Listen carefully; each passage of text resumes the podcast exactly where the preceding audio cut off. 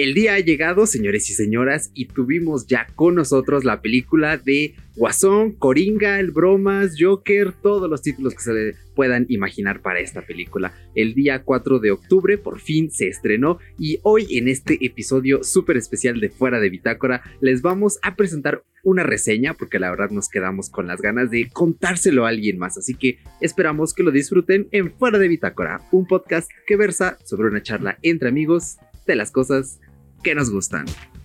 Arranca podcast.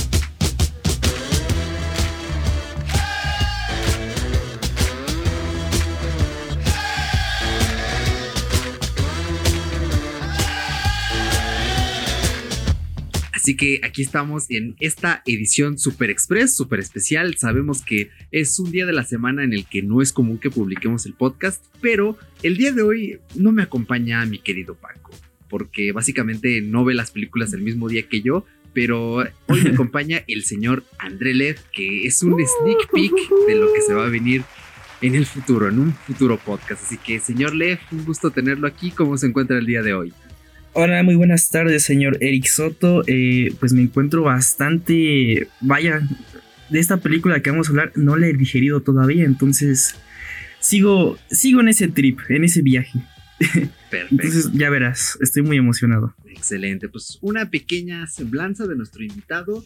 Eh, es una persona a la cual pues le tengo mucha admiración porque tiene una formación de cine bastante ruda, bastante intensa y actualmente colabora con los chicos de Blair, Blair TV, que ya los he mencionado por ahí en algunos podcasts y el día de hoy pues me va a acompañar a hacer una introspección, un viaje bastante interesante en lo que es eh, esta película. Un, de un viaje en metro, ¿no? En metro específicamente. Eh, sí, exactamente, porque esta película es como, es un viaje en el metro de Spider-Man 2 donde no sabes si se va a detener, si te vas a caer, si va a venir alguien a salvarte. No, y, si y que está muy sucio específicamente, ah, muy incómodo. en la Ciudad de México, sí, sí, sí. Exactamente. Así que pues, a ver, vamos a comenzar dando unos cuantos datos de esta película.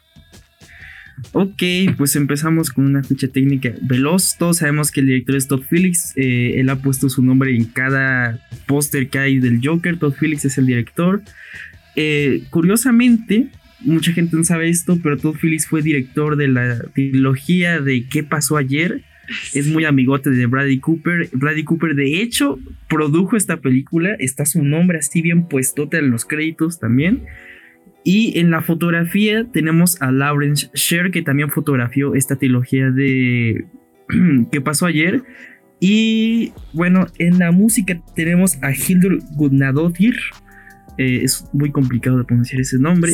Es una mujer chelista, es islandesa. Me parece que tiene una carrera pues curiosa, ¿no? O sea, de repente así fue, tiene sus discos aquí, lo que estoy viendo, de música eh, solista, y de repente se empezó a dedicar así al cine, a la televisión. Su, trabajo previo fue en la serie de, HBO Chernobyl, y me parece que eso es lo más relevante la ficha técnica. Bueno, también tenemos ahí unas ciertas influencias de Martin Scorsese. Parece que se quedó como eh, productor ejecutivo cuando originalmente iba a ser productor, pero fue sustituida por esta muchacha, ah, ¿cómo se llama? Se llama Emma Tillinger Koskov.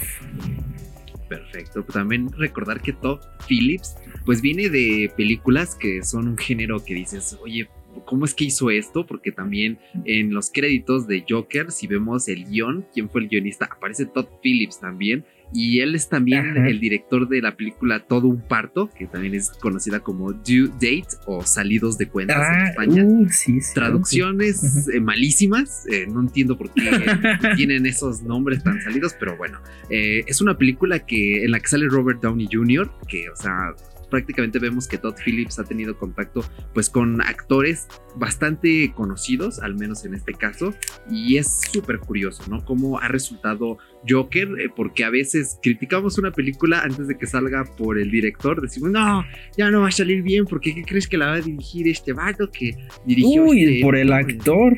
También, eh, también, pero desde que... vimos... Ah, no, no, no, échale usted. Ah, desde que vimos a a mi buen Joaquín Phoenix o Joaquín el Fénix, pues, dijimos, ok, de aquí va a haber algo, algo rico. De hecho, creo que mucha gente está más este, entusiasmada por ver eh, lo que podía lograr este actor, que tiene esos actores que entran en la lista de, actores que no puedes odiar, este, desde su actuación en Hair hasta yo creo más este un poco más atrás con esta película de M. Night Shyamalan, la de Señales. Por ahí también ya es reconocido bastante este actor. Pero yo creo que se, de por sí, mucha gente ya lo, ¿cómo decirlo? Lo tiene en mente por el personaje de Hair. Sí, ¿Usted qué opina, señor eh, pues la película de Hair la ves y dices, wow, qué buena interpretación, qué buen contraste. La verdad es que Phoenix sí tiene pues, un historial sólido, curioso y creo que es un actor que estuvo muy bien preparado para el papel, o sea, desde lo físico hasta lo psicológico, porque recordemos que cuando terminó, o sea, incluso él tuvo que ir al psicólogo después de hacer el papel, o sea, así de rudo era, pero ya vamos a hablar, pues, por qué tuvo que ir al psicólogo más adelante, porque esta película tiene unas implicaciones en el guion muy intensas, son difíciles, y todo este lío eh, creo que comienza bastante con la ambientación. Creo que es ese punto clave si, el cual si no tuviéramos esto, la película no sería igual. ¿Usted qué cree? No, yo creo que es lo principal de la película, ¿no? Esta construcción de la ambientación, del ambiente de esta ciudad gótica que pues obviamente es totalmente una réplica de una ciudad de Nueva York en los años 70, aunque esta ciudad gótica ocurre en 1981. Yo creo que precisamente estábamos hablando este, antes de empezar el podcast. Tiene una influencia fuertísima de, The Warriors de Walter Hill en 1978, me parece, 74. Este. Está como lugar inmundo, ¿no? O sea, este lugar lleno de inmundicia por todos lados. La gente, eh, las paredes, las casas. Y curiosamente, bueno, también tiene bastante influencia de Taxi Driver. Pero a mí me parece que solo retoma dos cosas muy importantes de la ambientación de esta película, de Amen de Martin Scorsese.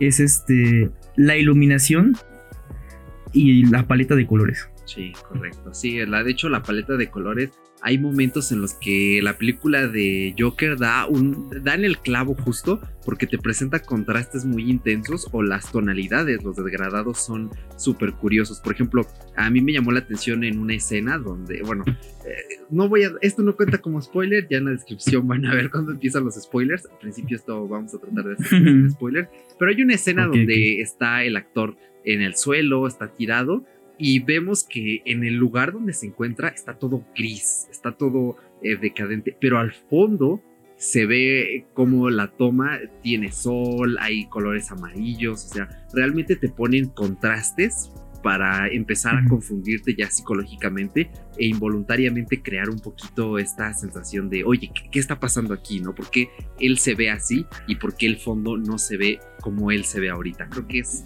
eso es muy importante inclusive en esta parte de la ambientación. Claro, claro, y este, haciendo una comparación, tampoco es spoiler porque todos sabemos de esta escena donde valen las escaleras y Joker, este, o el Guasón, eh, pues ahí tenemos más o menos lo que acabas de decir, un contraste, principalmente porque ya, bueno, esto ya es spoiler, mejor no lo digo, pero en esta parte donde empieza a bailar el personaje de Arthur Fleck ya convertido en el Joker, es este es precisamente los colores que él está aportando, ¿no? O sea, está este Westerio ya de un morado casi ya fuchsia.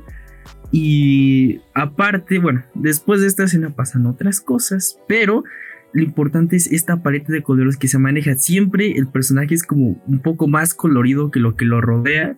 Eh, en, a mi mente me vienen otras dos escenas, pero bueno, ya me la resuelvo para después. Sí, para la, la, escena de spoilers, ¿eh? porque también algo que podemos eh, comentar rápido es el metro. O sea, ya lo habías dicho, tiene una fuerte influencia de, de Warriors. De Warriors, pues prácticamente tanto en el videojuego como en la película. El principal medio de transporte, aparte de ir a pie, pues es este, el metro. El metro tiene una relevancia súper, súper, súper importante. Así que válgase la redundancia, una relevancia súper importante. Me lío yo con mis palabras. Eh, pero vemos que el metro, el metro se parece, ¿sabes qué? A la, estación de Tacuba en la Ciudad de México. O sea, los que viven en la Ciudad de México y hayan pasado por Tacuba, la iluminación es casi la misma, casi. O sea, es un anaranjado rozando con amarillo que da miedo, que da incomodidad. O sea, yo lo, vi y dije, wow, este metro con sombras, Sí, con sombras. Exactamente, o sea, es como si las luces todas estuvieran. Pero ¿sabes qué? ¿Qué? ¿Qué pasó? Exactamente, pero ¿sabes qué también? Hablando de comparaciones con el metro de la Ciudad de México, parecido a Tacuba, la iluminación, pero en cuanto al recorrido, la verdad es que es inevitable compararlo con la infame línea gris con eh, verde, eh, ya sabes, de Ciudad Azteca ah, sí me parece que estación es eh, ah, que está fuera de Forum, ¿cómo se llama? Sí, por aquí tengo la, espera, la aplicación de rutas DF. Ah. aguanta, aguanta, no pasa nada, no pasa nada con nada. Este, la gente creo que lo comprende, la gente lo comprende. Va de Buenavista, Ciudad Azteca. Buenavista. Me recuerda bastante también el recorrido ya en esta parte donde ya no es este bajo tierra, ya no es subterráneo el metro, donde ya mm, pasamos por estos puentes grandes. Me recuerda bastante ese recorrido. Digo, obviamente hay muchas diferencias, no hay casas en obras negras en el ambiente, pero, pero el punto es que es algo así, algo callejero, inmundo, y yo siento que está más reflejado también en algo muy importante lo que yo estaba viendo mientras vi la película, eh, más que nada en, este lugar donde vive Arthur Fleck, incluso en su, en su, en su propio elevador te puedes encontrar con eso, grafitis. Sí, está totalmente grafiteado. por todas partes, en todos lados ves grafitis. Eso también recuerda muchísimo a The Warriors. Yo los vi cuando los vi en el metro. Es más, me acordé de una misión en el juego donde llevan vagones nuevos al, pues, al estacionamiento de vagones y tienes que ir a grafitearlos con el logo de The Warriors. Entonces lo asocié luego, luego. Y esos vagones grises, pues como son típicos en Nueva York, eh, todos grafiteados y dije, wow, qué, qué, gran trabajo, qué gran visión tuvo pues, la parte, la dirección artística de esta película, porque son pequeños detalles que ah, no los ves a priori, no los tomas en cuenta, pero cuando evalúas eh, la ambientación en general, te das cuenta que cumplen un rol bastante importante. Sí, yo creo que también esta, esta parte de... Ah, ¿Cómo se llama? Bueno, es que también lo que se me hace muy curioso es que trazan como una especie de mapa con, la cámara. O sea, bueno, obviamente no hay, eh, no hay secuencias, este, planos secuencias, perdón. Pero es, dibuja como un, eh, lo que hace Top es que dibuja una especie de mapa con los lugares, este, que visita este Arthur Fleck, ¿no? Desde el hospital, eh, un hospital, hasta el de Arkham, que salió del trailer, entonces no es spoiler hasta también su lugar donde él trabaja. Digo, no sabes exactamente dónde están ubicados, pero te das una idea, porque también estas escaleras donde baila que ya mencioné salen en más de una ocasión. Entonces es como un recorrido entre la ciudad gótica, que es más Nueva York que ciudad gótica, pero eso también es importante para la ambientación, yo creo, porque te hacen como partícipe de esta ciudad supuestamente ficticia, porque ya es, como acabo de mencionar, un espejo. Este, yo creo que eso es muy importante. Aparte de, bueno, más a rato hablaremos de la banda sonora, pero también tiene un, un buen manejo. Se entra en momentos de silencio. Uf, el silencio en esta película, bueno, entra en momentos donde el silencio sería como ya más fatal de lo que es la película, ¿no? Porque todo el tiempo estás tenso, incómodo. Y entonces llega como la música a calmarte un poco. Eh, le viene en mente una escena. Uy, es que no está en el tráiler. Bueno.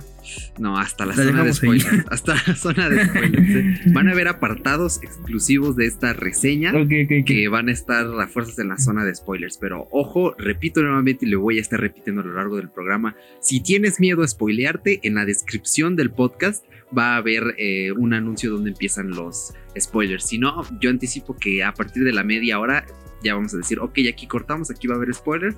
Y pues como diría Chabelo, vámonos con los spoilers, cuate. Y nos vamos con los ah, spoilers. Sí, entonces, pues bueno, a ver, ya que dimos todo este recorrido por la ambientación y todo el papel importante que juega la banda sonora, vamos a empezar a ver esto reflejado en los personajes. Entonces, antes de centrarnos en Joker, me gustaría que me ayudaras a hacer un rápido repaso del reparto y también de los personajes secundarios que encontramos en esta película. Ok, pues principalmente tenemos, ya saben, a Joaquín Phoenix como Arthur Fleck, eh, este señor perturbado que tiene un, trastorno de la risa compulsivo, que de hecho esto es brillante. La película empieza más o menos mostrándote que este güey pues está chalado, ¿no? Dirán allá en, este, en cierto país. Y este, de ahí pasamos a otro personaje que también está bastante dañado y que te puedes dar cuenta desde un principio, pero quieres creer que es una persona buena porque realmente es muy amable con Arthur Fleck y precisamente es la mamá de Arthur Fleck, es Penny Fleck. Es, me parece, es interpretada por esta actriz de... Eh, sale en American Horror Story. Deja busco el nombre mientras tú di los demás. Eh, es este Francis Conroy. Aquí está, precisamente, Francis Conroy. Y después tenemos a otro personaje secundario que yo creo que es, es relevante, pero puede ser descartado fácilmente. Es este personaje de la vecina. No, recuerdo, el nombre, pero exactamente. la vecina. es este, Sophie. Sophie Sophie, ajá, Sophie. Y este ella trabajó en otra película de superhéroes que es Deadpool 2 como dominó. Eh, ¿Puedes darme el nombre, por favor, de la actriz? Es Sassy Betts. Bueno, doble, no sé si es Betts o Beats. No, creo que es Betts. Sassy Beats. Bueno, ella, este, ya la habíamos visto en Deadpool con un, en Deadpool 2 con un papel un poco más, obviamente, risorio por el, este, el género de la, de la película, que es más cercano a la comedia. Y aquí hizo algo más trágico, como lo es toda la película. Pero siento que hizo un buen trabajo decente. Y después de ella tenemos a el, que podríamos llamar, ¿cómo decirlo?, antagonista de la película, que sería Thomas Wayne. Sí, sí, es, un rol muy curioso porque, o sea, sí funge cierta función. Filosóficamente es el antagonista, pero en la acción yo siento que su papel es un tanto más, más pasivo. Es no un espectador, pero sí es muy diferente. Pero muy, muy importante que lo hayas mencionado. Y a él lo interpreta este Brett Cullen. Y el papel de Thomas Wayne, como pues, el padre obviamente de Bruce Wayne, es, relevante, es relevante y es, no sé, es que a mí me emocionó porque ya cuando después vi a este Bruce fue así como de, ¡ay, ahí está el Batman de niño! Y, aquí tenemos el nombre del Bruce que es un, bueno, es un actor nada conocido, se llama Dante Pereira Olson. Mm, Dante, interesante nombre. sí, de hecho. ¿eh? y falta otro personaje que me parece... Ay, ay, ay. No, este Robert de, no has mencionado a Robert De Niro como Claro, el más importante, claro, sí es cierto, es el más y es bueno, es un catalizador, un detonante, ¿cómo lo llamarías tú? es que al principio es como una especie de arquetipo, pero con el paso del tiempo de la película te vas dando cuenta que no es un arquetipo común, sino que en efecto ya se vuelve se vuelve como un, un desenclave, es donde aterriza todo, todo el argumento, toda la trama de esta película. Es donde es, básicamente el punto donde todo estalla.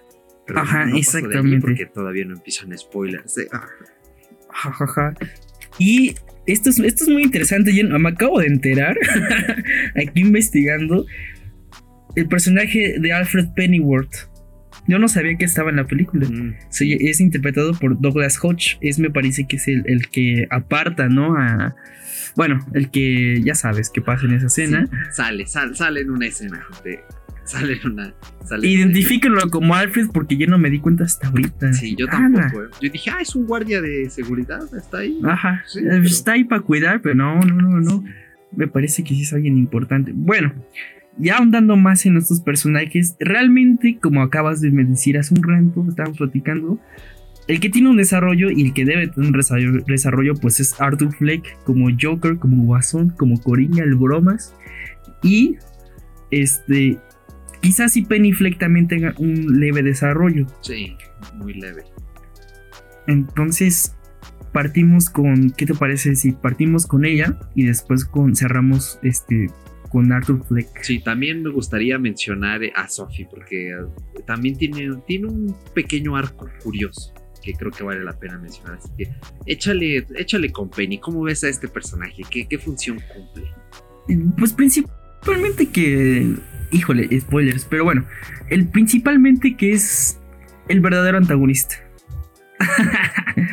no, no es cierto. Es broma, es broma, chavos. No. Ella vendría siendo como este personaje que muestra por qué Arthur Fleck es un personaje dulce y lindo. Y ella, este. Digo, es un personaje que se presenta como lo más tierno y dulce. Y te das cuenta de que algo no está bien con ella desde el principio, ¿no? Pero piensas que es para bien. O sea, así como que, ah, es una ancianita que tiene a lo mejor problemas para darse cuenta que su hijo, pues no está bien. Pero, eh, bueno, sabe, es consciente, digamos. Y, y- eso es como una, una cosa de lectura, porque te das cuenta en algunos diálogos, este, cómo se da cuenta de la, ¿cómo decirlo? La consistencia de su hijo. Entonces yo creo que es un personaje secundario que, que vaya, no- no, bueno, aquí nadie acaba bien, en esta película nadie, nadie acaba bien, pero este, no sé, siento que su arco fue el, el verdadero importante detrás de todo lo que sucede y acontece en la película, detrás de Arthur Fleck principalmente. Y yo creo que, bueno, ahí lo dejo porque son muchos spoilers, pero sí, ahí lo dejo, ahí lo dejo, ahí lo dejo. Sí, ya, ¿Me ya, voy? en el siguiente punto de trama ya vamos. Ya vamos a entrar Ok, en ok. spoilers. Ya voy avisando primera llamada porque ya vienen los spoilers, ¿eh? Mi primera llamada. Entonces, me Primera gustaría- llamada, primera llamada. Sí, Ajá. primera llamada por los spoilers. ¿eh? A mí me gustaría hablar un poquito del personaje de Susie porque... Sophie, Sophie. Ah, perdón, sí, Sophie. Ah, se me va, se me va.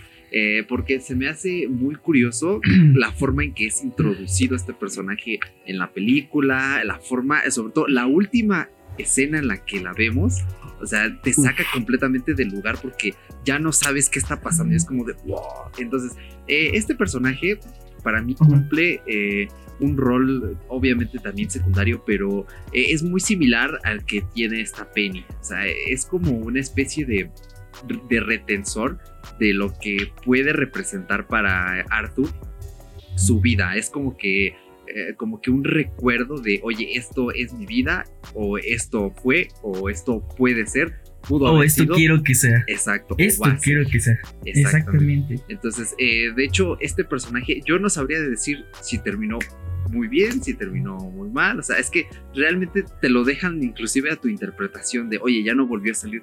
¿Por qué? ¿Por qué ya no volvió a salir? O sea, ya sé que es un poco spoiler, pero es para que lo tengan en mente. Sobre Ay, todo sí. porque si no han visto la película, cuando, cuando la vean y piensen en, ah, ya no volvió a salir, ¿por qué? Entonces, para que eh, se vayan preparando un poquito.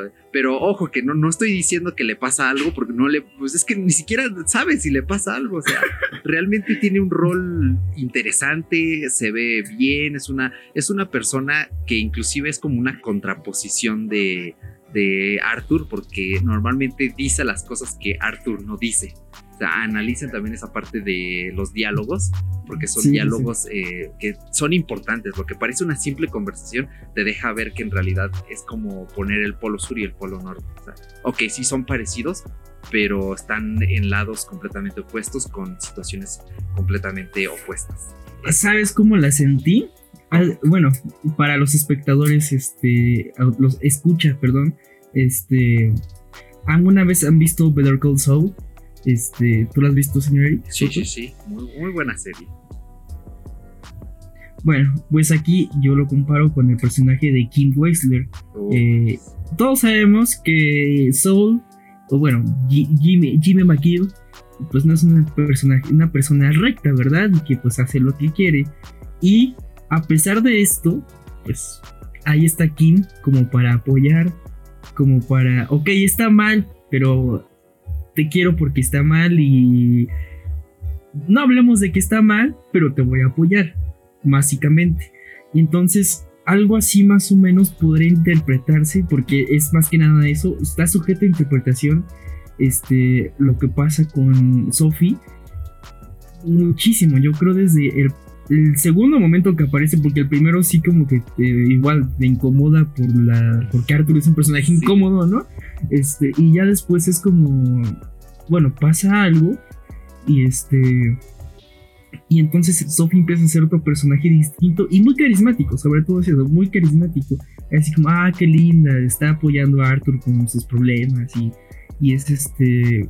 Esto, yo la veo como una especie de Kim Boxer, un personaje de soporte. Y después todo, pues pasa tremendo giro de tuerca. se, pone, se pone intenso ya. Segunda llamada, segunda llamada, ¿eh? Es la segunda llamada. Yo ya no me puedo contener, Erika, ayúdame, ponme sí, correr. No, ya, ya, ya.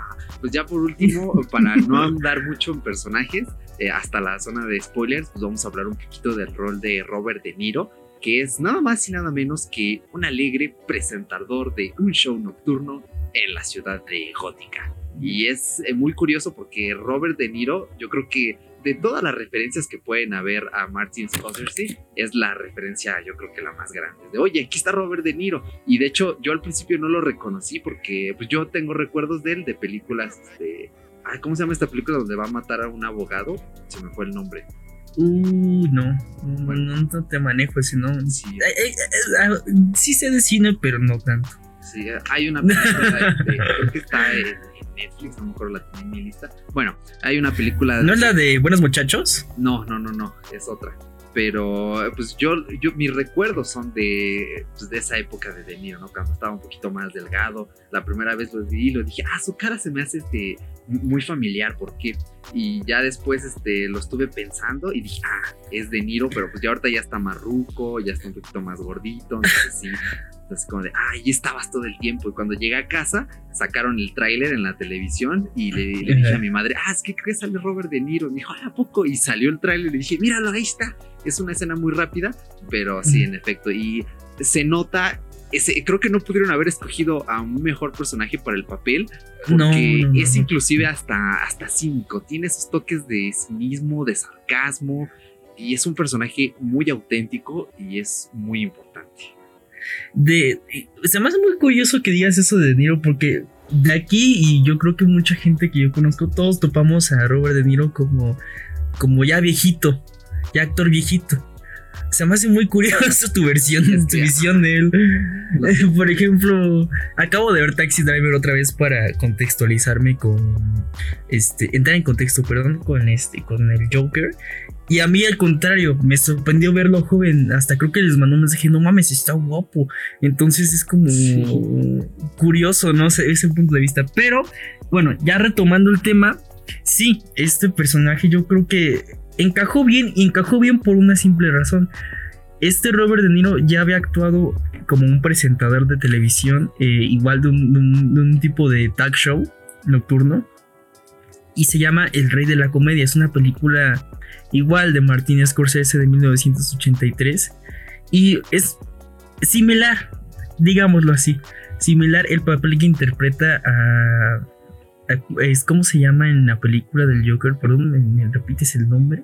Eh, del personaje de Robert. Sí, sí, sí. Es Murray Franklin.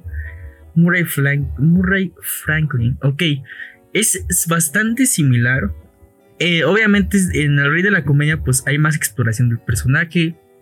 Incluso este es una película de humor negro, entonces obviamente tiene unos tintes diferentes. Y aquí, más que en el Joker, más que ser un personaje que explorar o que es más, como lo mencionamos, un detonante, un catalizador. Entonces, tiene una personalidad definida y como dices, es cínica.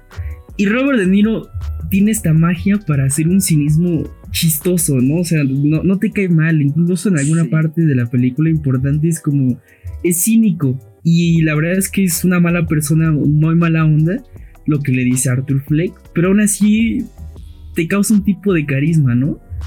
Correcto, correcto. Sí, la verdad es que sí, es un personajazo, creo que dieron en el clavo. Y desde el principio de la película eh, no te imaginas que va a tener tal relevancia, pero cuando llega el momento dices, wow, estuvo, estuvo increíble, de principio a fin dices, genial, increíble, hermoso, maravilloso, pero ya como veo que cada vez vas entrando más acá, rascándole que ya ahora sí, como diría mi buen grupo marrano, ya andas ansioso por hablar más a fondo de la película, pues vamos a dejar de hablar de, bueno, más bien nos vamos a juntar todo lo que hemos dicho y vamos a pasar a hablar de la trama. Y aquí doy el corte, señores, justo como lo anticipé casi a la media hora, ya, terreno de spoilers. Si no te importa spoilearte de la película, adelante, prosigue. Si no, pon pausa aquí, vas al cine y cuando salgas del cine le das play otra vez y ya lo discutimos junto contigo, escucha, porque también eres importante para este tipo de episodios. Así que vamos a hablar de la trama como tal. Y mira, ¿para qué? Para que vean que no es broma, voy a decir quién se muere. Se muere Robert De Niro, ya está. Ah. Bienvenidos a los spoilers. Ahí está. Ajá, a ver, continúa. Pues échale, a ver, la trama. ¿Qué rescatas oh. de la trama? ¿Cómo, ¿Cómo defines esta trama? Es una historia sencilla, por así decirlo. Mira, si retomamos así aspectos superficiales, ¿de qué hablamos? Es la historia de un un asesino, bueno, un, un, un, payaso que se vuelve asesino, pierde su trabajo, mata a tres personas, vuelve a matar y entonces, este, sin querer, crea un movimiento que a mi parecer, a mi punto de vista, no está, mucha gente no, creo que no, no capta esto, pero es que Ciudad Gótica está tan loca como está este Arthur Fleck. ¿Por qué? Porque o sea, mata a tres personas. Mata a estos, estos tres chavos de, que trabajaban para Thomas Wayne. De hecho, creo que es una escena muy impresionante, ¿no? Porque así como, ah, se que traía la pistola y de repente ya le voló la cabeza a uno, ya mató al otro y el otro lo mató a, a sangre fría. Entonces, pues es muy cruel. Y tú te das cuenta de que es algo cruel, ¿no? A pesar de que esta escena preciosa del baño donde baila y se revela como la primera faceta del Joker, este, sabes que es algo malo, es incómodo. Y eso es algo importante en esta trama, es una trama incómoda. El punto es que la ciudad está tan loca como el guasón por que lo sé, lo empiezan a adorar como un héroe cuando realmente sabes que es un loco y porque no, o sea, ni siquiera es lo que más me, dio así como el, el, chispazo así de, no, es que todo el mundo está loco aquí. Cuando Joker se destapa como el asesino de estas tres personas con el personaje de Robert De Niro, que es Franklin Murray, este... ¿O al revés? Bueno, este... Es que no menciona por qué los mató, simplemente dice yo los maté y Robert De Niro ni siquiera pregunta por... Bueno, creo que sí pregunta por qué, habla de su justificación, pero no dice por qué. Y yo creo que es muy importante el por qué él los asesina, porque estos güeyes lo iban a matar a golpes, básicamente, ¿no? Entonces, este, yo pienso que ahí es importantísimo esto. La ciudad está tan loca como lo está el guasón. Entonces, ahí partimos una de las capas, ¿no? Pero bueno, la trama es de este asesino que se vuelve loco, la ciudad está tan loca como él, lo adora. Y bueno, llegamos al punto final de la película que está en el asilo Arkham y que, bueno, este, nunca va a parar de matar porque ya es así, ¿no? Aparentemente llegó a su, a su punto de felicidad, es, lo hace feliz hacer eso. Entonces, yo creo que por ahí va la trama también. Es una capa muy importante. Y hay más cosas también, pero ¿tú qué opinas, señor Pues yo opino que el, al final, eh, todo esto que acabas de comentar, eh, un cierre de la trama podría ser que el guasón, a fin de cuentas, nace como una especie de fiebre que se encarga de erradicar aquellos miembros, aquellos, este, aquellos organismos que, que para él no funcionan eh, dentro de Gótica. Esto lo puse en Twitter, de hecho está en la descripción el enlace en mi Twitter por si quieren leer un pequeño hilo con eh, un resumen sin spoilers, obviamente, de la película. Entonces eso fue, eso es como lo que yo rescataría de la trama. Muy importante mencionar lo que no funciona para él porque te lo recalcan en varias partes de la película. O sea, esta parte donde mata a tres jóvenes en el metro, ¿no? Que son trabajadores de Wayne. Eh, si te das cuenta, o sea, si nos vamos al por qué, eh, es porque estaban molestando a una chica, ¿ok? Entonces, eh, él se empieza a reír, pero te das cuenta que no se ríe simplemente por el hecho de, ah, es que estoy enfermo y me río, o sea, tengo este trastorno, sino es, es casi como que él mismo provoca su risa en un intento de, pues, de, oigan, dejen de estar molestándola, pero no porque sea buena persona, sino porque quizá en el fondo él mismo estaba tratando de autojustificarse para asesinar, porque tenía ese impulso.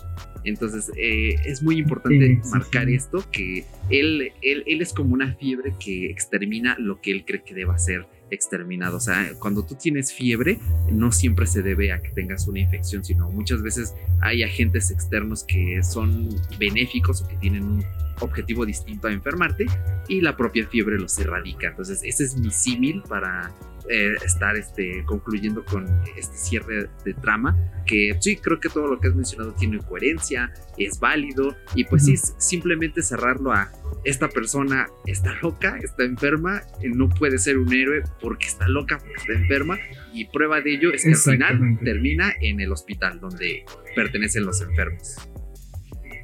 No, y sabes que también es muy importante, ahorita que lo mencionas y que me acabo de acordar, es que ya lo mencioné una vez, es este muy incómodo. La película es incómoda. Es, habla de temas incómodos como. Ay, perdón, creo que estaba. ¿Te escucha algo, un ruido exterior, disculpa? Sí, por ahí se cola, pero sí, se cola, se cola un hombre con alta voz. Ah, se cola, se cola. Si escuchas algo es porque ando viendo. El, ah, cierto, ¿no? este. Sí, es una película incómoda en el aspecto no de que muestre cosas explícitas, bueno, sí, ahí se me ocurre una muerte que de hecho yo la a ver con mi mamá y mi hermano, y mi mamá salió y me dijo, es que, es que mata muy feo ese chavo. La, esta escena donde asesina con unas tijeras a su ex compañero de trabajo, que de hecho ya previamente lo había traicionado. Digo, no está justificado, pero voy a agarrar de ejemplo esta escena. No está justificado que lo mate, ¿no? Pero a pesar de que lo mata y lo mata muy cruelmente y hasta se queda sentado en el suelo Arthur a regocijarse de lo que acaba de hacer y está este personaje del el, enano, ¿no? Ahí viendo este, de hecho, la muerte es muy incómoda, no tanto por cómo lo matas, o sea, es muy explícito, ¿no? Se la clava en el cuello, en los ojos. Pero yo creo que lo más incómodo de esta escena es el que el mismo personaje, este amigo, este enano, esté gritándole a Arthur ¿Por qué lo hiciste, Arthur? ¿Qué estás haciendo? ¿Por qué? ¿Por qué? ¿Por qué? Eso lo hace más incómodo, ¿no? O sea, porque normalmente en una película de acción este, o, de, otro tipo de género es, normal que haya silencio, ¿no? Para que simules esta muerte como, ah, es parte de la película, o sea, no, no, es tan humano este personaje que está matando, entonces no tienes por qué sentirte mal. Pero aquí te lo ponen exactamente como no debe de ser según esas películas, ¿no? Te incomoda, te pone en una situación de me siento bien, satisfecho porque Arthur logró su venganza por este tipo que la verdad es que fue un encajoso con él, pero sigue siendo incómodo por pues por lo que es, ¿no? Es un asesinato y es un ser humano más, ¿no? O sea, es humanizarlo, llevarlo a un, nivel más humanizado todo. Y en muchísimas partes está esta incomodidad. Me acuerdo muchísimo de esta escena donde eh, Arthur acude a Pogos a hacer su primer acto de comedia y sientes la tensión que él siente, ¿no? De, que a lo mejor no le bien el show ni nada, pero lo que te pone más nervioso, lo que te hace sentir incómodo es que sabes que va a salir mal, lo sabes desde un principio, sabes que va a salir mal. Pero más ha llegado a esto y sumado a esto es este el hecho de que Arthur es un personaje inestable, entonces el que le salgan mal las cosas no sabes qué va a ocasionar en él, no sabes qué va a pasar en la siguiente escena. No tienes ni idea. También esta parte donde Arthur va a, ver a esta Thomas Wayne, yo pensé que le iba a asesinar, solo quería como hablar con él. Y de hecho ahí se denotan unas este, formas de pensamiento que tiene, que tiene que ver con lo que tú dijiste, más funcionalistas. Pero me acuerdo que me sentí tenso porque yo no sabía qué iba a hacer Arthur. Correcto. Solo cuando vi que no hizo nada, y solamente le di el puñetazo a este Thomas Wayne. Fue como un alivio, pero al mismo tiempo fue como, no te puedes quedar así, Arthur, tienes que hacer algo, o sea, siempre haces algo. Y, y eso es lo que te incomoda, te empatizas con un maníaco que no tiene justificación lo, por, lo, por qué lo hace. Simplemente sientes empatía por esos actos que a lo mejor te rememoran a tu contexto, a tu entorno real y tú quisieras hacer algo al respecto, pero son fantasías, este, son daydreaming, ¿no? Entonces, este, algo muy importante que tengo que decir respecto a esa incomodidad, este tipo de cine que se atreve a, poner al espectador en un dilema, es, voy a retomar una frase de, de, mi director de cine favorito que es David Lynch, y él dice que pues en, precisamente aquí lo tengo, en un Curtains Up, así búsquenlo con David Lynch, es este, él habla de que hoy en día vivimos tiempos muy oscuros, ¿no? Entonces, evidentemente el arte va a reflejar lo que estamos viviendo en tiempos modernos. Entonces, Joker vendría a ser esta especie de reflejo, más allá de, Arthur, que es un personaje que está loco. Me ha pasado en pláticas gente que, bueno, en este día que lo vi, gente, he platicado con mucha gente de esta película que se sintiera como si este Joker pudiera ser cualquiera. Y la verdad es que no es así. Volvemos a decirlo, es un personaje que está loco, que no pertenece a una sociedad, simplemente explota y es por mera narrativa, no es tanto así como que para que te pongas en su lugar, nada, porque es mera narrativa, es entretenimiento. Bueno, y es más, un poquito más allá de entretenimiento, es arte que te hace reflexionar, que te hace pensar, que te pone en un dilema. Entonces, yo pienso que no sé, esta incomodidad evidente es como necesaria hoy en día. Que una película que te hable así, así, que te calle, porque también hace rato mencioné el silencio, que es muy importante en esta película. Entonces, esta película viene, la estás viendo, te sientes incómodo, y hay momentos donde no te sientes incómodo, pero la película te calla, te, te pide que guardes silencio. Y no porque la película esté corriendo y que todos tengamos esto de no puedes hablar mientras está en película, sino porque la película de verdad te exige que guardes silencio. En estos momentos introspectivos, cuando Arthur está a punto de explotar o está viviendo su vida, eh, se me ocurre un momento donde yo me, me, volteé a ver la sala del cine que estaba en silencio y es esta parte donde Arthur dejó de tomar sus medicinas. Me parece que mm, creo que recibe una llamada y entonces al lado empieza a sacar cosas de la venera, de la nevera, perdón, y se mete el refrigerador así y ese momento de silencio total, ninguna película puede lograr algo así. O sea, no, no sé. Me remonta también a una película que no, la verdad es que no es de tan alta calidad, pero a todos nos gustó. Este, en Infinity War, al final, cuando los superhéroes están desapareciendo, igual un silencio inminente en la sala de que no sabes qué está pasando, ¿no? o no sabes qué va a pasar. Y ahí acaba mi participación, creo que ya tuve mucho tiempo. ¿Tú qué opinas, Eri? Descuida, que para eso eres el invitado, para que te explayes. Ya los escuchas regulares, me escuchan todos los programas, me han escuchado por 30 programas y a ti apenas te van escuchando en un programa, ¿eh? Próximamente un segundo programa, pero ya está. Ahí, ahí sí no puedo dar más spoilers, ¿eh? Eh, ese, no podemos hablar. Sí, correcto. ¿eh? Entonces, eh, sí, yo creo que tienes razón. concretamente en esta película, el, que ahorita vamos a ahondar en ello, impera muchísimo el suspenso. El suspenso es algo que al parecer fue inherente en el guion porque yo lo juro, yo tuve ansiedad durante toda la maldita película. O sea, empieza la película y lo ves pintándose.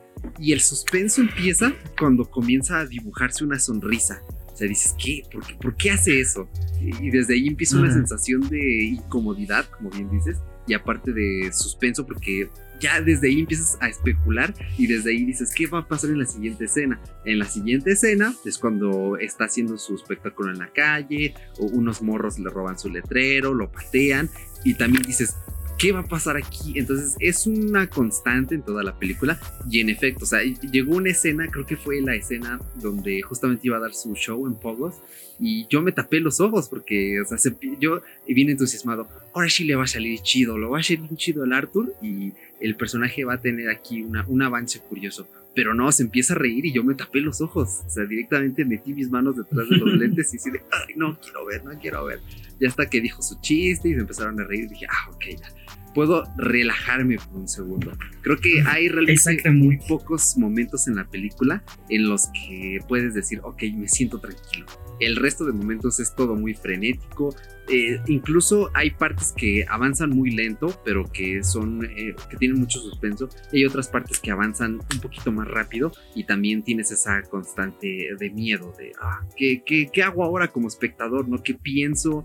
¿Puedo pensar algo para empezar? Porque eso, eso, eso creo que es el efecto que mencionas de silencio. Es un silencio que no solo te obliga a realizarlo en lo físico, sino en lo mental a que pongas la mente concentrada en solo eso que acabas de ver y decir que, o sea, no, que te detengas. Por ejemplo, a mí me pasó cuando antes de que mata a este vato del trabajo que le dio la pistola, eh, me pasó porque, o sea, entran y supimos que se murió tu madre y este, y él dice, ah, sí, estoy celebrando y yo me quedé así como de, ¿qué? Perdón, celebrando, o sea, es lógico, ¿no? Porque dices, bueno, la acaba de matar, tal y tal, pero a la vez sí, es, esa, esa, respuesta de sí, estoy, estoy aquí celebrándolo y o sea, fue increíble.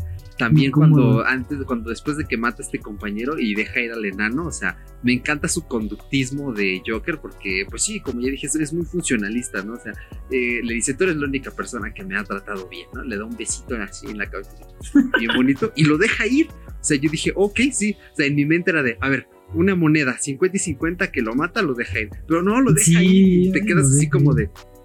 ¿Qué? ¿Qué? Digo que también eso fue un momento de, humor oscuro, o sea, del más oscuro yo creo, ¿no? Porque es, es, mata a este tipo, te digo, acaba de pasar esta escena súper incómoda de toda la secuencia y este, y pues lo deja ir, ¿no? O sea, así como que, ah, este, ok, no te voy a hacer, no te voy a hacer nada, tirado en el suelo al lado del cadáver este Arthur y, el, tipo este enano pues no alcanza el, seguro que previamente había puesto este Arthur, ¿no? Y entonces es un momento, pues cómico, pero es de lo, yo siento que es de lo más oscuro, o sea, que te puede reír así de, ah, qué momento tan incómodo para reírse. Yo no me reí, sí me pareció gracioso, pero yo no me reí, pero toda la sala sí se rió. Sí. Entonces es como, hasta yo me sentí culpable así de, ¿por qué es gracioso este punto? No se vale que me estén manipulando de esta manera. Sí, de hecho. Eh. y ahorita que lo mencionamos, ¿no? De que las emociones que provoca, la gente que se ríe, la incomodidad. Eh, esta película, pues obviamente en cuanto a género, eh, no es una película, este, pues, eh, de fantasía como lo son películas de superhéroes y de supervillanos, porque en esta película, es más, es, es diferente porque a pesar de que está venida de un super, bueno, de un villano de un cómic, que curiosamente el héroe de ese cómic ni siquiera es un superhéroe, es solo un héroe porque no tiene superpoderes, vemos que no es el típico género ¿no? de, ficción de superhéroes, sino que es un género dramático de ficción. Porque pues obviamente, pues no, Guasón no existe, amigos, Ciudad Gótica no, existe. No manches, yo lo vi el otro día, ¿cómo no? así se pintan en la calle, hijo. Entonces, no, ah. es, es, drama, es drama, este... Ay, drama de ficción, sí, ya drama de ficción. drama de ficción. Entonces, eh, creo que es muy importante porque al momento de definir ya esta película como drama, ya te permite romper con todos los esquemas y hacer un guion eh, mucho más rico. Pero, ¿qué opinas en cuanto pues, al, al drama, al, género al que pertenece esta película? Yo pienso, sigue estando en esta burbuja de, de género de superhéroes pero ya a un nivel muy alto. La verdad es que yo creo que el punto más alto que la cinematografía de una película de superhéroes había alcanzado habría sido con este Logan. Eh, sí, con Logan y con pues Dark Knight, ¿no? Eran como los dos. Bueno, creo que Dark Knight más arriba que Logan. Y este. Y yo siento que alcanzó un nivel aún más alto. Pero sigue estando dentro de ese subgénero. Ahora bien, este, hablando de esto, yo creo, a mi punto de vista, continúa con una línea de películas que hablan sobre más o menos esta, este tema controversial de la maldad, ¿no? Del ser humano. Maldad muy entrecomillada por, lo mismo, por la misma temática de la película. Y es este... Bueno, comenzaría con... Compararla con otro acontecimiento grande en el cine que es Clockwork Orange de mi gran amado Stanley Kubrick, el maestro, y después tenemos a Trainspotting con Danny Boyle. estas dos películas hablan precisamente de esto, ¿no? Del, ser humano que, bueno, del, protagonista que tiene este lado oscuro, esta maldad y que intenta ser bueno, pero no lo logra porque realmente lo que él es es malo desde, desde cualquier punto de vista. De hecho, así acaba este Trainspotting, spoiler de otra película. Ese es, lo que dice. Ya tiene mucho tiempo, ya no cuenta como spoiler. Bueno, bueno, bueno. Yo sí, sí, si no la han visto, sí, se están perdiendo de una muy buena película. Clockwork Orange, bueno, eh, Naranja Mecánica. Ah, ya tienen que haberlas visto. Sí, pues eh, mínimo leer el libro. ambas películas, y de hecho esta también, pero bueno, ahorita hablo de, de, Joker relacionándola con estas dos. Es que estas dos películas acaban. Eh, Alex Delarge en La Naranja Mecánica al final dice, bueno, tiene una conversación con el alcalde que se está religiendo y que está utilizando como, como marketing el, el, que Alex Large está haya vivido este, las consecuencias del experimento ludovico. Y es que dice que lo curó, ¿no? Que está curado. O sea, que ya no es malo. Y es un hombre bueno para la sociedad, efectivo. Y la película acaba con Alex Large imaginándose que está teniendo relaciones sexuales sobre la nieve y una ilusión aquí retorcida, ¿no? Una fantasía retorcida, pero al final lo importante es que dice, sí, me crearon muy bien, dando a entender que pues a pesar de que ya no pueda ser un ser humano, este, un, un, este, un humano que, que haga cosas malas para la sociedad, por dentro sigue siendo malo, ¿no? Su cerebro sigue siendo perverso. Y este, ahora pasamos a Trainspotting. Bueno, tenemos este gran final con la canción esta de. Uy, se me acaba de ir Yo tampoco me acuerdo de Ahorita lo buscamos. Bueno, esta, esta canción donde él va, está viajando de. Todavía es Irlanda, me parece. No, no me acuerdo dónde viajan, creo que es Inglaterra. No recuerdo creo que va sobre el puente, ¿no? Termina así, va sobre el puente y va con este. Con, la con el dinero, ah, exactamente el punto es que al final él dice, el mismo este personaje de este Iwan McGregor dice que es malo y que él es así. O sea, y no puede evitarlo. Se robó el dinero porque él es malo, el dinero que le pertenecía a toda la bandita esta de Sick Boy, de Bigby, este, el otro personaje que, que también de hecho es similar a lo del Joker, este personaje, ¿cómo se llama? Ah, el, el que le deja dinero. Bueno, al que le deja dinero, que también le dice es que tú fuiste bueno conmigo y no eres una mala persona, pero yo sí, y se va con todo el dinero. Ya después este, retoman este tema en la secuela, pero pues la secuela no tiene tanto que ver con este, este, este trasfondo de la maldad, del perverso. Y ahora sí, retomando el guasón, el Joker. La película acaba con él siendo adorado. Bueno, eh, no acaba tal cual así, pero ahí, ahí empieza la, ronda final, los últimos minutos, con él parado sobre las patrullas y dibujándose una sonrisa con sangre y todos alrededor de él, pues adorándolo, ¿no? Como una especie de héroe, un símbolo. Este. Y después pasamos a una escena donde él está en el manicomio, en Arkham, y se está riendo, ¿no? Y está hablando con esta, digámosle, doctora, que lo está evaluando, lo está cuidando, no sé y le pregunta a Yang de que se está riendo y él le dice que no entendería el chiste y entonces empieza a cantar esta canción que me parece que es la misma que habla al principio, ¿no? Que dice que le parece gracioso porque es igual como a su vida, dando a entender que él es malo, él es malo y él es así y él va a ser así, no hay cura, o sea, no no hay otra forma más que para no hay otra forma de existir para él más que la perversidad. Y después pasamos esta escena donde él está caminando, dejando huellas de sangre, dando a entender que pues asesinó a Vaya, la doctora, y corriendo eh, de un lado a otro del pasillo porque lo están persiguiendo guardias del asilo de Arkham. Entonces yo creo que eso es, es, una película que podría entrar en otros subgéneros si las seguimos como estas, estas tres. Magia de drama de ficción. Es, y eh, es, es, precisamente eso. Es que no, no no se puede definir en tanto en un género. Obviamente entra con características a drama y todo esto, pero lo que más me interesa es, que es un acontecimiento porque retoma muchas cosas y las maneja bien, ¿no? Entonces, este, para mí, más que hablar de si es del género superhéroe, del subgénero de superhéroes o si es sobre este eh, el género este de drama, es esta secuencia que sigue de películas que hablan sobre la perversidad y que son un acontecimiento. Bueno, Trainspotting creo que no fue tanto en su momento, creo que fue más bien tiempo después ya este ya tuvo como su su importancia. Con, Ándale. y después ya vino la secuela. Exactamente. Pero pues la naranja mecánica, pues ahí lo tenemos. Es, ella, esa película sí tuvo mucho, este, mucha relevancia y controversia cuando salió, ¿no? O sea, hasta, hasta Stanley Kubrick fue así, no, no, no, quítemela de, de, de, Inglaterra, chavos, no, sí está canijo ya. Porque mucha gente empezó a imitar a Alex Delage y todo este asunto, ¿no?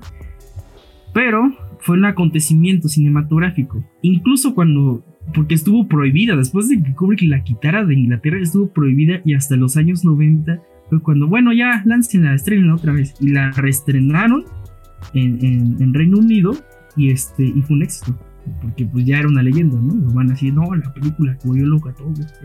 Y con el Guasón siento que también es un acontecimiento tanto cinematográfico que a lo mejor como la sociedad, pero eso creo que ya sale un poco del tema. ¿Usted qué opina, señor?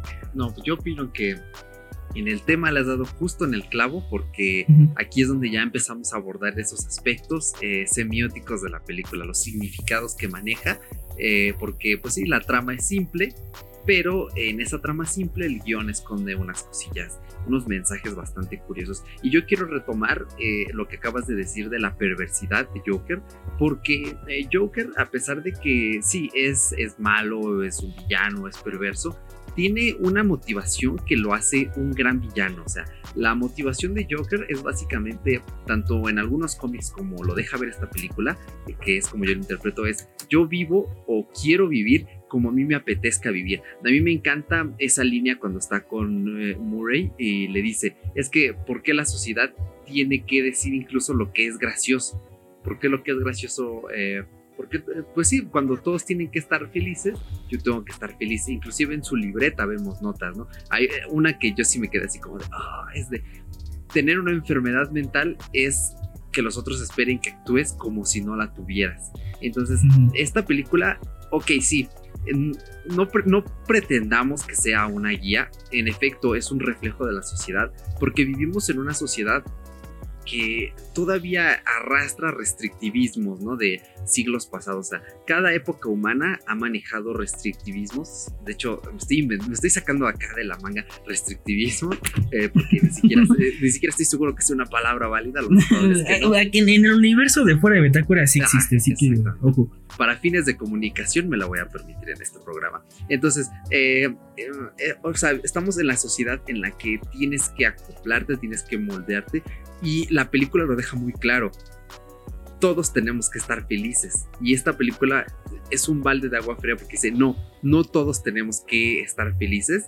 Se vale estar mal, y hay que tomar nota de ciertas cosas, ojo, de ciertas cosas. También existe todo este debate de, ah, es que Joker va a impulsar más tiroteos, eh, ahorita la situación en Estados Unidos es delicada, pero no, claro que no, porque, o sea, la gente que ya está enferma y ve esta película, pues obviamente va a ser de las suyas porque ya está enferma no porque la película muestre un enfermo, ¿no? O sea, nosotros, bueno, yo espero este, que tú, carnal, no estés enfermo, yo tampoco estoy enfermo, entonces pues yo no, yo la vi sin broncas, ¿no? O sea, sí, ya salí del cine y dije, no, voy a ir a matar a nadie porque no estoy enfermo.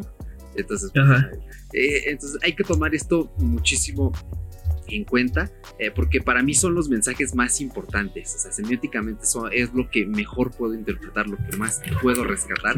Y la verdad es que es, es intensa. La película es intensa en cuanto a ciertos significados. Pero no sé vos qué opines respecto a esta parte semiótica. Mm, yo creo que es que es que la verdad no hay que bueno no hay no es un tema del que pueda rascar mucho porque es algo que se está como así como, ¡ah! la que está súper, y está hipersensible, ¿no?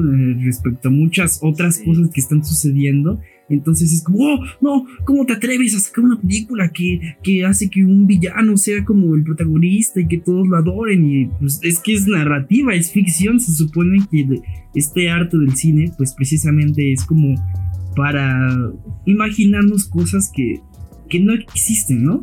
Que podrían pasar que son similares a la realidad. Porque, bueno, seamos sinceros, la realidad es un poco aburrida, ¿no? Digo, hay cosas bonitas y, cosas disfrutables, pero para eso existe el cine, para imaginarnos cosas que no existen. Y bueno, también para precisamente apreciar lo que tenemos enfrente, ¿no? E, es el caso de Joker, yo creo. Pasan estas dos cosas. La primera es imaginarnos este, esta, este personaje, ¿no? Que en los cómics, como mencionas, es un personaje que vive a su manera una manera muy eh, extravagante. Y la segunda es precisamente como que darnos cuenta de la realidad en la que vivimos, de lo que puede llegar a ser, ¿no? O sea, porque, digo, como mencioné al principio de este episodio, la ciudad gótica está tan loca como está el guasón, es un reflejo total de, de, de cómo es él. Entonces, este, bueno, en este guasón, porque si lo retomamos a los cómics, Ciudad también está loca, pero no tanto. Más bien es como que hay muchos villanos locos de Batman. Entonces, el punto, al punto al que quiero llegar, es que es como apreciar esta parte de las enfermedades mentales. Es un tema muy importante, muy serio hoy en día. Eh, bien lo hemos leído por ahí. Las enfermedades mentales son las enfermedades del siglo XXI y siempre han estado ahí, ¿no? O sea, desde, uff, no es como que apenas hayan estado inventándose, creándose, vaya. Pero ahora se le da una importancia más, este, más grande, más grave, es más grave tener una enfermedad mental. Eh, digo, en, Facebook, sobre todo en esta comunidad tóxica que se ha convertido, este, es un chiste, ¿no? La depresión, la ansiedad, todo estos memes y tal, de aquello, me quiero suicidar. Pero la verdad es que es un tema muy, muy serio. Hoy en día de verdad se convirtió en... Si no creo, todos necesitamos ir a terapia como tanto necesitamos ir al doctor como un chequeo regular. Este, pienso yo que también Joker hace hincapié en esto, en que las enfermedades mentales son importantes. Digo, Arthur Fleck creo que se da a entender después que esta risa que tenía realmente ese trastorno de la risa no es real, sino es como una consecuencia de todo esto que, ah, ya puedo retomar lo de Penny Fleck. Todo esto que Penny Fleck le hizo vivir, eh, porque ella estaba loca precisamente, ella tenía más, creo que siento que estaba más loca que Arthur Fleck. Ella fue la que, a mi punto de vista, volvió loco a Arthur Fleck. Entonces, este, es importante esto, las enfermedades mentales. Y digo, lo, también la película lo utiliza como un, un aspecto narrativo, así como, ah, es que está loco porque ella estaba loca y todos estamos locos.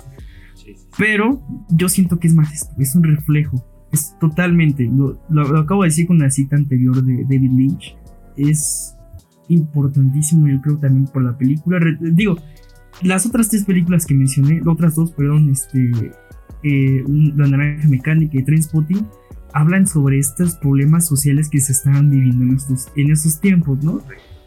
En los años 70 teníamos las bandas. Digo, también precisamente The Warriors habla sobre esto, sobre las bandas. Que por cierto también está basado en un libro que se llama Los Amos de la Noche. Ahí por si lo quieren buscar, es de Sol Yurik, que hace más, aún más hincapié en las bandas nocturnas que vivían en Nueva York en los años 70. Y Trainspotting nos habla sobre las drogas sobre este problema de las drogas. Y los 90 pues fue un tiempo de drogadicción cañón, ¿no? Porque fue como la etapa de rebeldía, del grunge, de, de, de Nirvana, de todo esto. Entonces, siento que está muy bien aterrizado, a pesar de que la película sucede en los años 80, eh, en principios de los 80, está muy bien aterrizado con lo que está pasando hoy en día.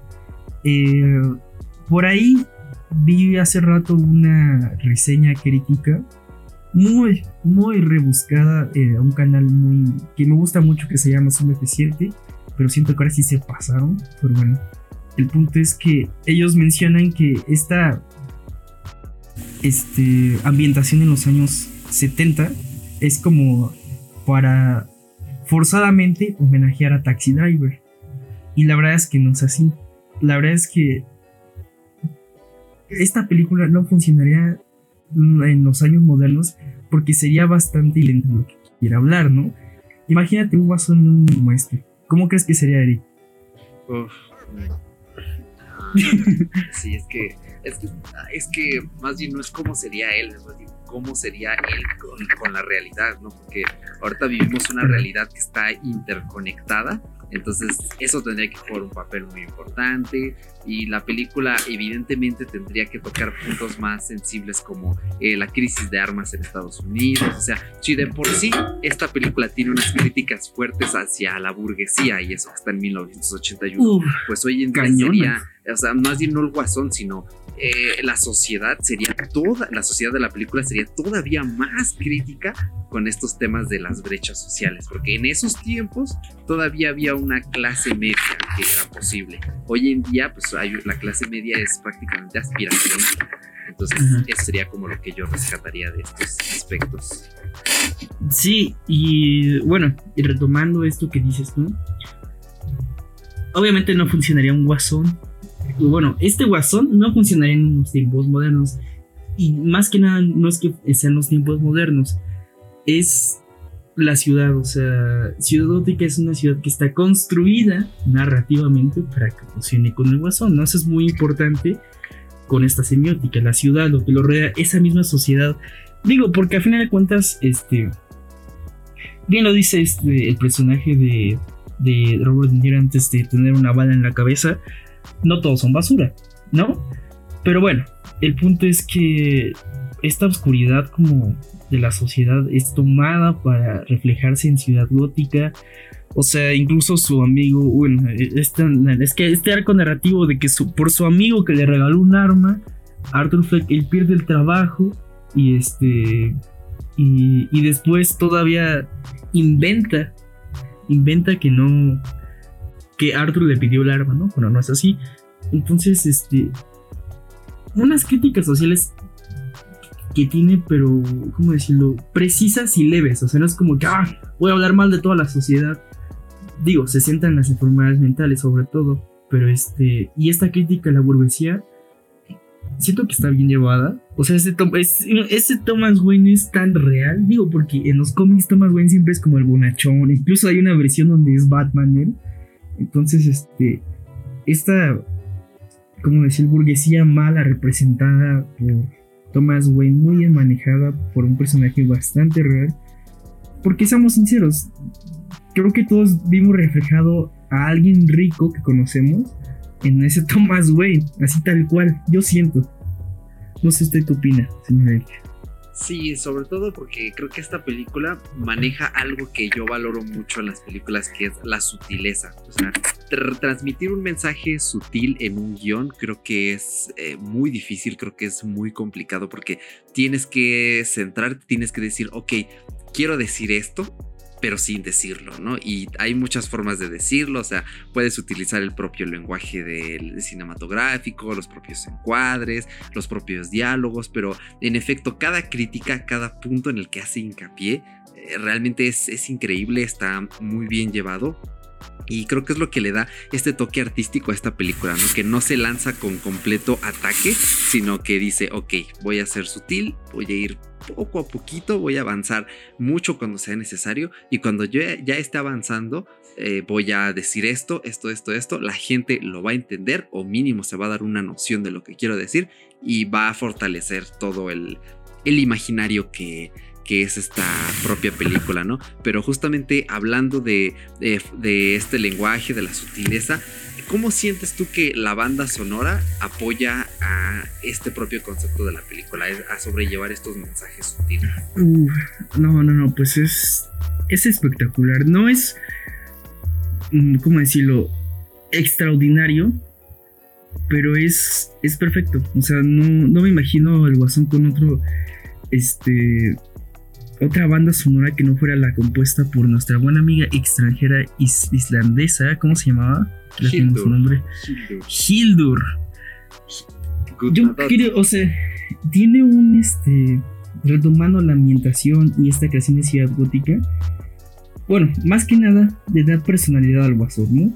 Estas partes donde baila, uff, la primera, donde asesina a estos tres este, muchachos en el metro y después se va a encerrar en un baño público y encuentra como esta pasión y empieza a bailar, es como retorcido, pero bellamente retorcido. Es precioso, es un momento mágico por la música. Incluso cuando otro momento donde la música siento que es, magnífica, cuando por primera vez sale el guasón ya con toda su indumentaria de, su departamento, sale caminando y pues te presentan la maldad, ¿no? Ya encarnada, por así decirlo. Ya después tenemos este, este score de, de Rock and Roll Part 2. Este, muy bien manejado, por cierto, una escena muy icónica, yo creo. de hecho, me, me, recuerda a de otras, las otras dos películas que mencioné.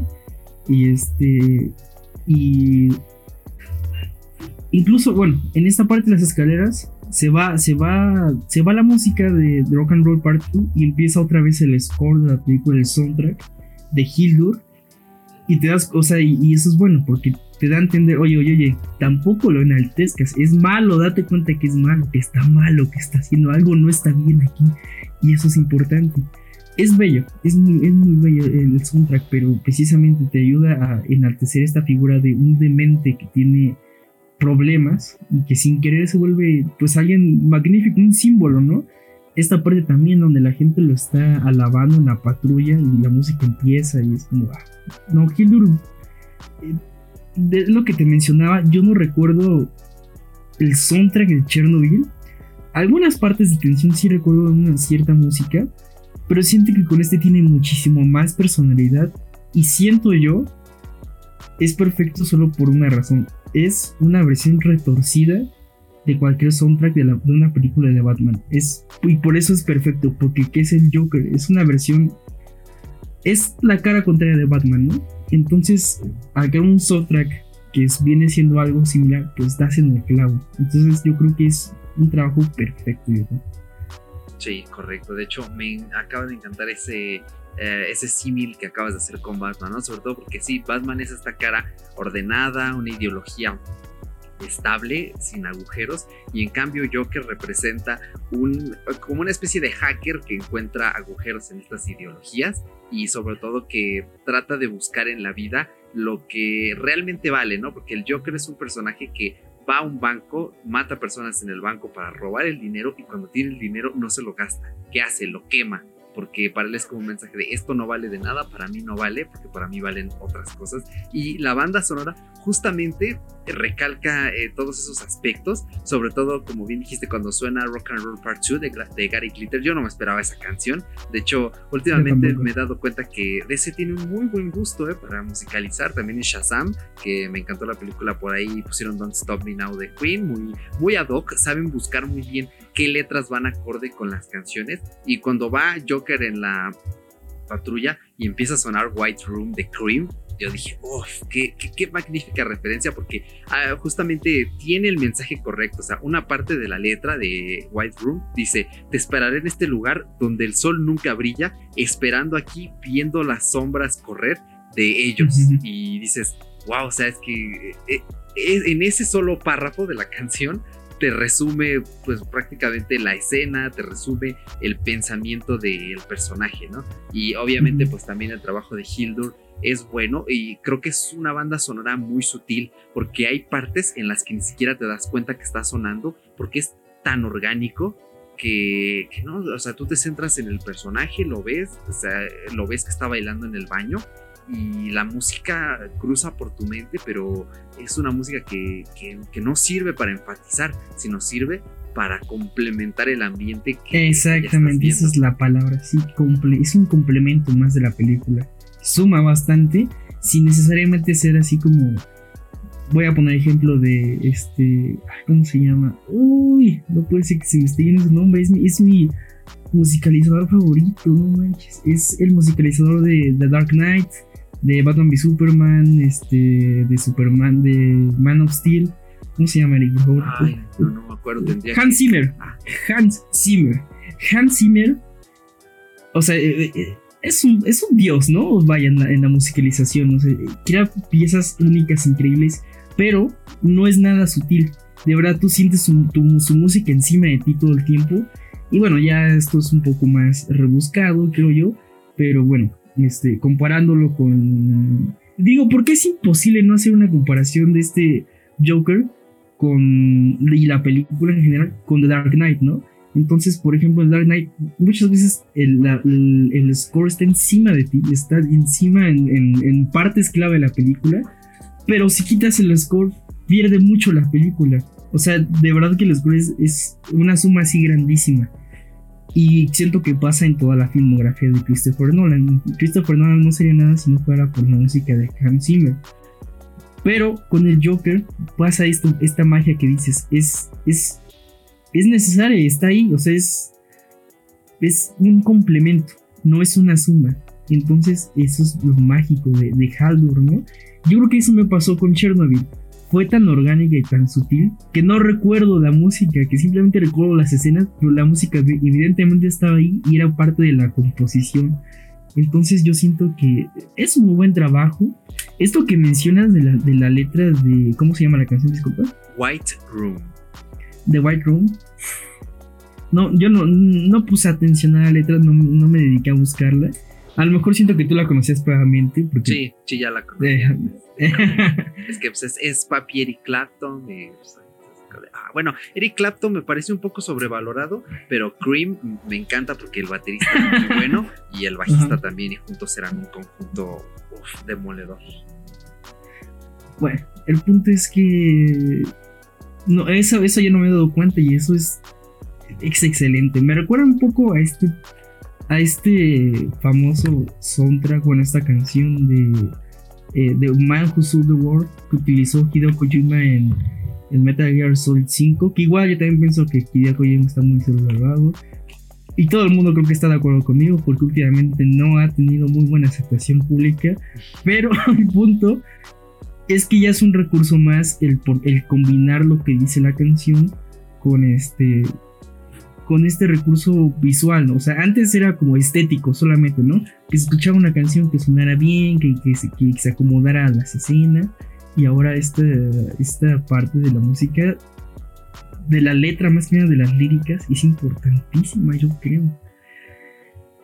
¿Algo más que decir, señor algo más que añadir, no lo sé, es que ya hablamos de todo. Creo que más bien ya sería momento de ir concluyendo y de eh, solidificar todo esto que hemos estado eh, eh, tratando, hablando, en ya un párrafo que nos permita ah, pues darle este cierre porque ya, ya, o sea, se siente ese momento en el que yo, aunque no te esté viendo, solo te esté escuchando, sé que ya quieres dar así como un veredicto de, señores, con todo lo que acabamos de decir, pues yo opino de esto. Entonces, no, creo que ya es únicamente el momento de de la conclusión, pero sí, me encanta esa parte que acabas de comentar de la lírica de las canciones y sobre todo que yo como buen fan del rock, especialmente el rock clásico, pues el cine de superhéroes últimamente ha estado muy ligado con el rock clásico. Hay muchísimas canciones que eh, suenan en las películas Back in Black, en este, en Guardianes de la Galaxia. Son una canción. Sí, que la quiero mencionar. La tengo, últimamente.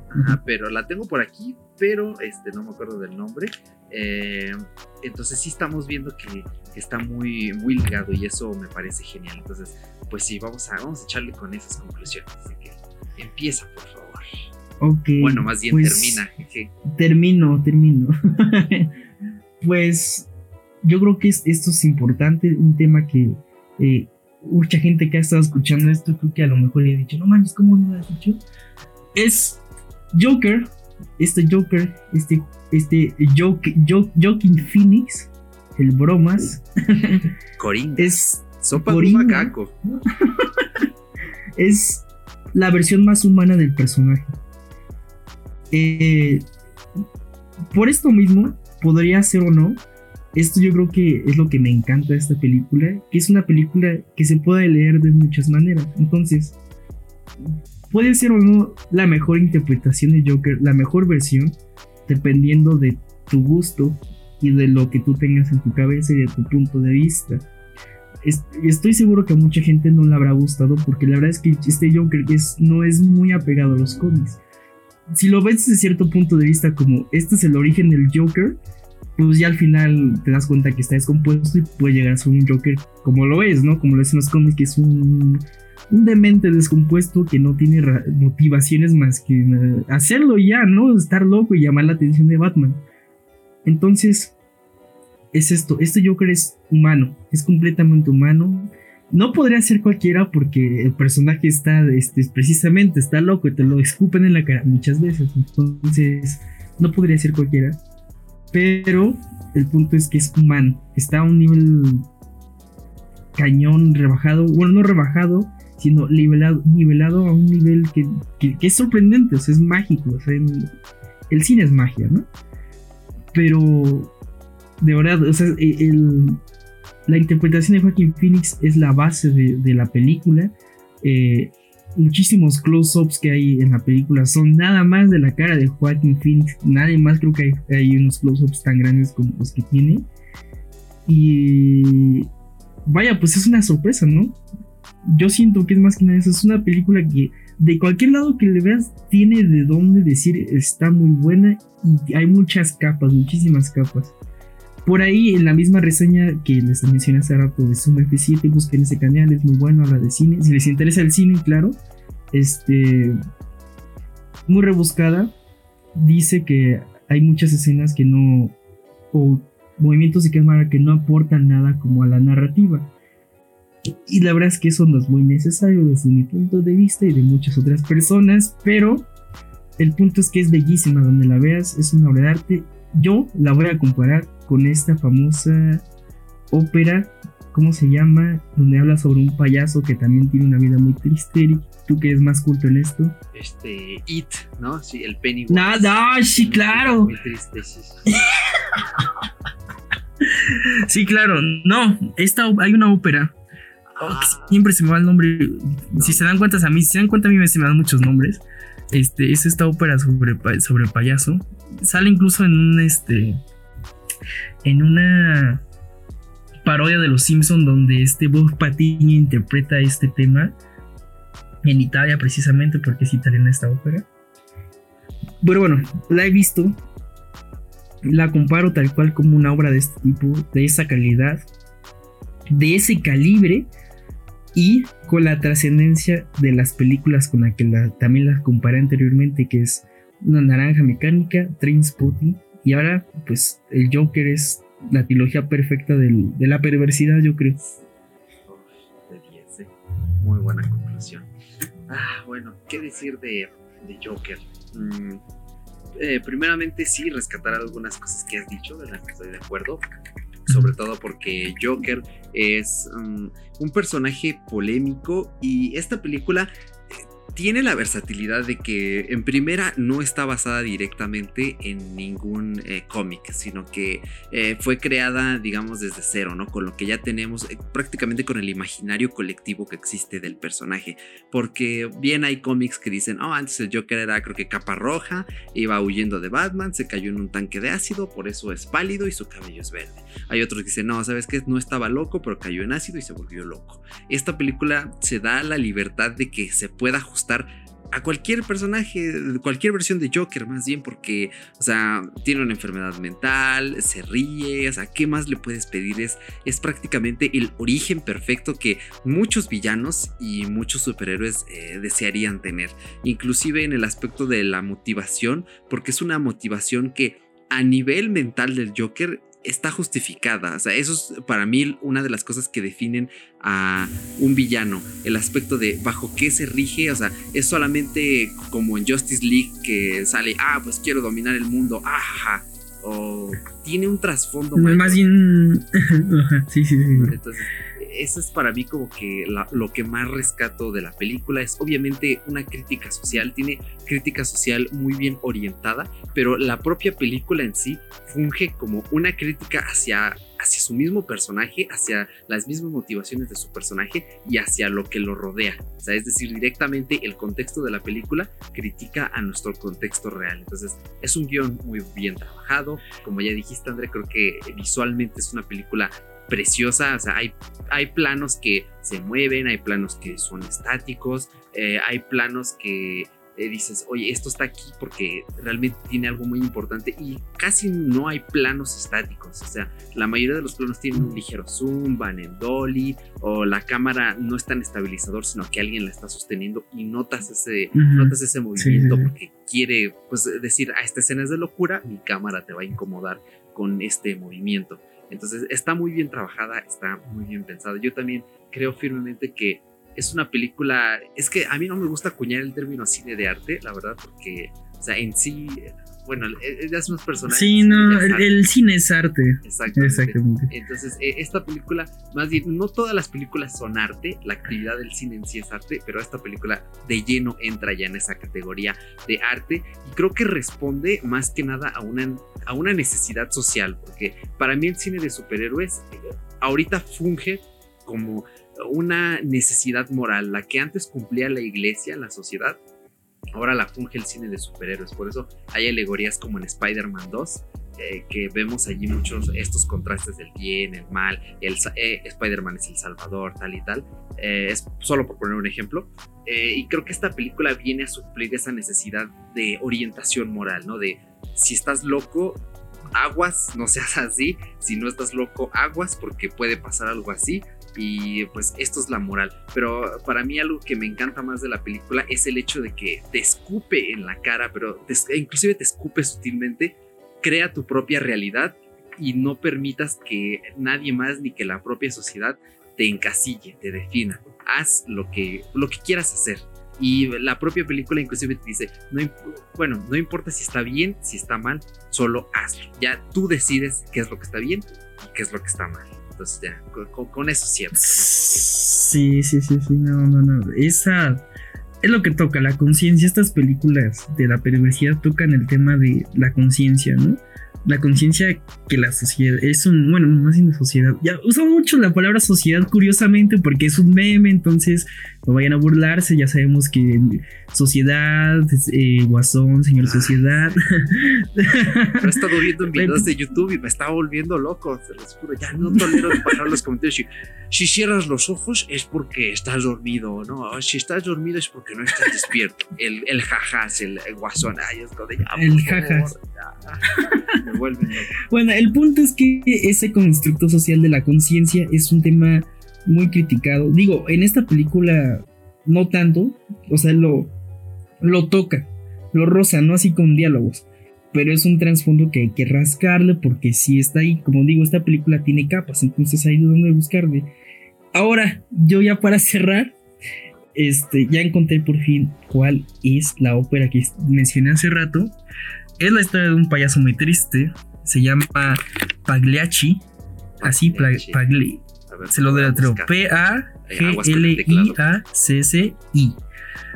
Ok, Pagliacci. Y la, en específico, creo que la pieza musical de la que yo estaba hablando en general de esta historia de tristeza del payaso es No Pagliaccio Non Son y Aquí la van a encontrar interpretada por Pavarotti, pero pues obviamente es una obra que tiene más. Bueno, entonces yo creo que eso, el Joker, la película es magnífica, el personaje de esta película es magnífico. Este, obviamente después vamos a tener más interpretaciones, más versiones, más ad hoc a lo que existe ya en los cómics, que es un un tipo desquiciado totalmente sin tanta justificación más que existe para hacer la vida imposible a Batman. Y ya para concluir, porque ya lo dije muchas veces, este guasón es tan magnífico porque no hay un Batman y porque está bien justificado. ya ahí la cerramos. Ya me voy. Sí, por favor, sí, muy buen cierre, me encantó. Y sobre todo recordar que esta película al final te deja con una sensación de quiero más. Pero hacer una secuela de esta película es arriesgadísimo porque obviamente perdería todos los valores que tiene la original. Creo que no sería buena idea, pero definitivamente sí te deja con un sabor de quiero más. Y para mí esas son las películas que, que tienen un valor muy trascendente. Las que te dejan con esa sensación de quiero más, pero no puede haber más. O sea, automáticamente se vuelve una película hipermemorable porque tienes que verla una y otra y otra y otra, y otra vez para saciar esa necesidad de quiero más. Así que vayan al cine dos, tres veces. La verdad es que es la primera película de la que digo, ok, quiero entrar y verla otra vez. Porque yo soy de que voy al cine y ya si vi la película, ya no vuelvo a pagar para ver la misma película porque pues, es de, pues ya la vi, ya para qué vuelvo a ir, mejor la proceso y después de un rato, por un rato es un año, dos años, sí, exactamente, digo ya, ahora sí la voy a volver a ver. Sí, igual siento lo mismo. Ah, y quisiera hacer un especial apartado, hablar, eh, bueno, hablar de, la, de lo bien que está el doblaje. Eh, las dos versiones son buenísimas, obviamente es mejor la versión original pero el doblaje es un excelente trabajo, así que si la ven doblada no no no se no se pongan en ese plan de oh, es que se pierde, no se preocupen, la risa tan hablada de, Joaquín Phoenix que tardó cuatro veces en arreglarla no está doblada, todo lo demás sí, pero la risa se mantiene y es un trabajo estupendo a nombre de Mauricio Pérez, ¿verdad? Correcto, el buen Mau Pérez. Mauricio Pérez que trabajó, eh, creo que ha sido la voz de Krusty desde la temporada 25 de Los Simpson. No sé quién ve Los Simpson después de la temporada 20, pero bueno, ahí trabaja y este, o sea, es como un actor más reciente. No es joven, pero es reciente, no tiene tanta tanto este, trayectoria. Y este me, me, mencionaste de qué estudio había sido, ¿no, Eric? Eh, sí, pero este, es que tengo que volver a recargar la página. El punto es que el actor de doblaje sabe de payasos, o al menos Eso es lo importante. Sí, es muy, trágico y es muy, muy linda la voz que tiene, te hace sentir mal. Yo siento que Joaquín Phoenix es como más, más agudo, más, este, digo, su interpretación, pero este doblaje da un punto de vista un poquito así ligero de la interpretación de Joaquín Phoenix. O sea, en lugar de, de restar, creo que puede aportar. Entonces, este, solamente para mencionar. sí, ni siquiera te das cuenta cuando hacen el switch de ah, doblaje, ah, ya que empieza la risa. O sea, así de bien está hecha la edición de audio que ni notas. El estudio de doblaje es SDI Media de México. O sea, es un doblaje pues, de calidad, papá. casi todos los doblajes hechos en México son de calidad.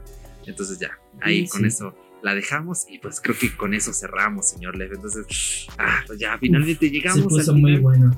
Sí, se extendió muchísimo más de lo que teníamos planeado, pero creo que ha valido la pena. Creo que ya no nos quedamos con ganas de transmitirle a otras personas, pues lo que pensamos de esta película. Entonces, pues antes de cerrar, señor Lev, ¿tiene alguna red social? ¿Tiene algún contacto más donde usted quiera dejar, donde probablemente alguien pueda mandarle un mensaje para discutir de esta película o de cualquier otra?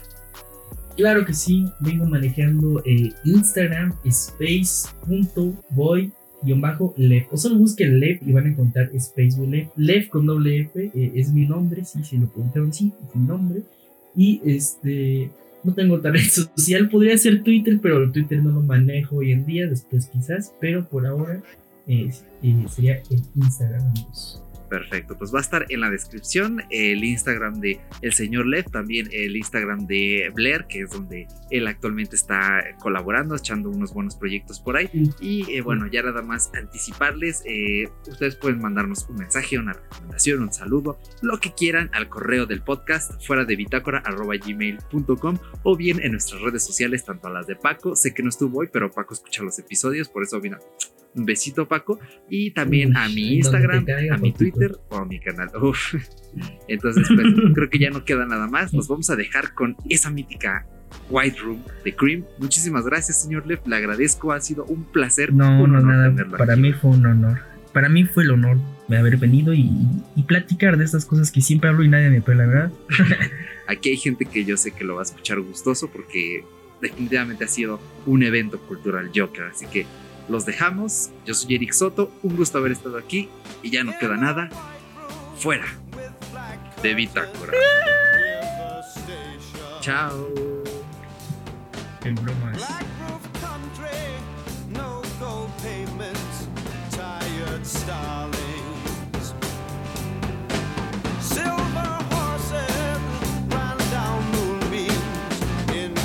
dark